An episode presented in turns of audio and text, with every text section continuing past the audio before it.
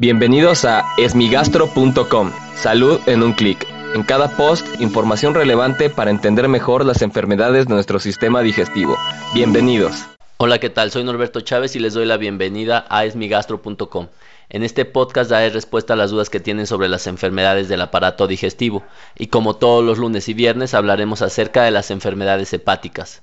La pregunta de hoy la envió Gabriela al grupo de asesoría para pacientes con enfermedades hepáticas en Facebook y lo que quiere saber es cuando la encefalopatía hepática es una condición en la cual el paciente debe acudir a urgencias. Y esto es muy importante ya que la encefalopatía hepática es una de las complicaciones que con mayor frecuencia se observan en las personas con cirrosis hepática, particularmente en estadios avanzados.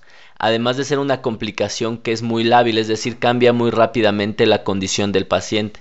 Puede estar o amanecer perfectamente normal y empeorar muy rápido a lo largo de horas. Por ende, es muy importante saber detectar en qué momento el paciente debe de acudir al servicio de urgencias para ser tratado, ya que no necesariamente todos los cuadros de encefalopatía deberían de ser tratados en el hospital porque también tiene sus riesgos. El problema principal de la encefalopatía hepática es que puede avanzar hasta el grado en dejar a un paciente sin la capacidad de responder a los estímulos externos, es decir, inconsciente. Es decir, el paciente no responde al movimiento ni al dolor y obviamente no puede ser alimentado ni hidratado de esa manera. Por lo tanto, sin duda, algún paciente que tiene un estado neurológico tan deteriorado, es decir, no responde a los estímulos externos, debe de acudir a un servicio de urgencias y debe evitar dársele cualquier alimento o bebida por vía oral, ya que lo puede aspirar hacia los pulmones y ocasionar complicaciones.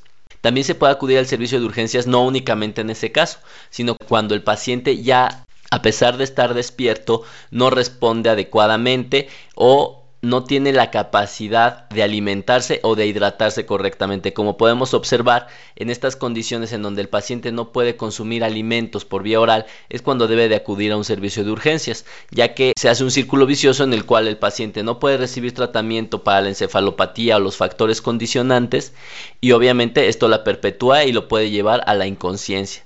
Por lo tanto, tenemos que estar en vigilancia muy importante de nuestros pacientes con cirrosis hepática que presentan encefalopatía, ya que pueden llegar a este nivel de manera muy rápida y sin darnos cuenta. Por tanto, hay que evitar que los pacientes con encefalopatía hepática se encuentren solos en casa o sin vigilancia, ya que como podemos observar se pueden deteriorar muy rápido y esto puede comprometer su vida. Muchas gracias a Gabriela por enviarnos esta pregunta. Si tienes alguna duda, te invito a que escuche los episodios previos. Y si aún tienes algo que no te haya quedado claro, en el sitio web www.esmigastro.com encuentras el formulario a través del cual puedes enviarnos tu pregunta. Y si presentas dudas sobre encefalopatía hepática, te invito a que descargues mi libro Encefalopatía hepática, guía de cuidado para pacientes y familiares, donde encontrarás todas las respuestas que tienes sobre esta complicación de la cirrosis hepática. Gracias por haber escuchado este post. Si la información les fue útil, compártanla. Hagamos que más gente esté informada. Los esperamos en el próximo podcast.